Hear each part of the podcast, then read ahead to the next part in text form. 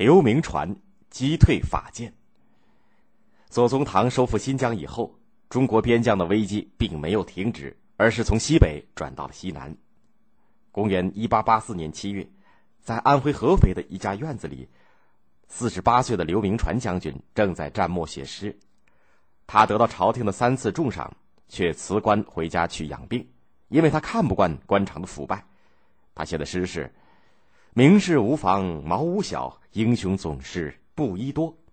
这个时候，忽然传来了敲门声，有个差吏急匆匆的进来，送给他一封信。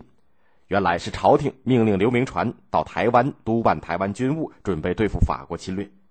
刘铭传看完以后，大骂一声：“法国鬼子！”就吩咐仆人收拾行装，立即出发。七天以后，战争就爆发了。一年前。法国霸占了越南，进而进犯中国的云南，挑起了中法战争。清军将领刘永福带领黑旗军顽强的阻击，法国军队在越南作战没有进展。于是，他们在1884年7月，派出由孤拔率领的远东舰队在台湾海峡活动，准备进犯台湾，想用这个办法逼中国从越南退兵。孤拔很狡猾，8月4号，他派五艘兵舰。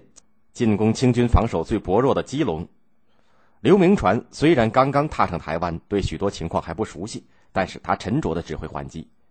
从上午八点到十二点，基隆的炮台，连同火药库都被法军摧毁。第二天，法军看到阵地上冷冷清清的，以为清军已经被打退了，几百个法军大摇大摆的拥上岸来，突然从东西两侧杀出清军，这是刘铭传指挥清军从三面向敌人发动的进攻。成百个法军一下子死的死，伤的伤，还缴获四尊大炮，抓到俘虏一人。十月一日，古巴一路进攻基隆，另一路进攻护尾，就是现在的台湾淡水。刘铭传分兵两路防守，法军主攻基隆，下午突然重点攻护尾。刘铭传在基隆得到消息以后大吃一惊，因为要是护尾失守，那么台北就处于敌人的进攻之下，这样基隆也将守不住。刘铭传当机立断，命令军队撤出战斗，把基隆的美景炸毁，机器转移，全力守护尾。清军的将士们听到命令以后，放声大哭。他们说：“刘将军，我们就是死也要守住基隆啊！”刘铭传拔出宝剑，大声说：“我的计划已经定了，要是有罪，我一个人担当。谁不服从我的命令，就砍头。”古拔攻下了基隆，感到洋洋得意。他们全力进攻护北。可是攻了七天，还是没有攻下。十月八号，顾拔派出了四五百人集中攻护北，他们忘记了两个月前的教训，这一次又中了刘铭传的计谋。清军突然从三面包抄，向法军发起总攻，以绝对的优势兵力冲向敌军，三百多名法军当场被击毙，其余的在慌乱当中拼命逃跑，互相践踏。在海边的敌人战舰见到这种情况，吓破了胆，他们开炮，竟然把自己的战舰也打中了。士兵跌进海里，又淹死了一百多人。这一仗法军惨败。十月下旬，恼羞成怒的法国政府下令封锁台湾所有港口，远东舰队的各种兵船日夜巡海搜索，他们要困死台湾。几个月来的苦战，台湾守军已经是精疲力尽，军需品供应不上，武器弹药短缺，又发生了疫病，十个人当中有八九个人得了病。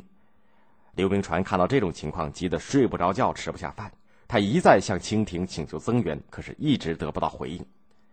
到了十二月，古巴从越南调了大批的部队到台湾。到了第二年一月，有二十多艘兵舰在台湾，法军的总数达到了四千多人。清军在台湾已经不到三千人，而且天天都有士兵死去。刘铭传只得焦急地电告李鸿章：“敌人力量强大，最近肯定有一场恶战。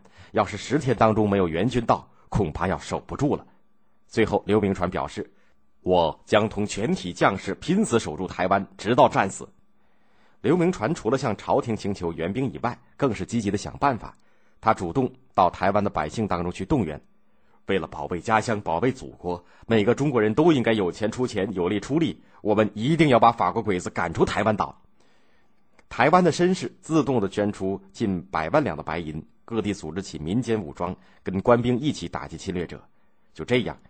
刘铭传带领驻岛的守军和台湾民众一直坚持到公元一八八五年的二月，几路清军援军终于到达了台湾。到了这年的五月到六月，法军只好撤出基隆和澎湖，台湾居民的抗法战争胜利结束。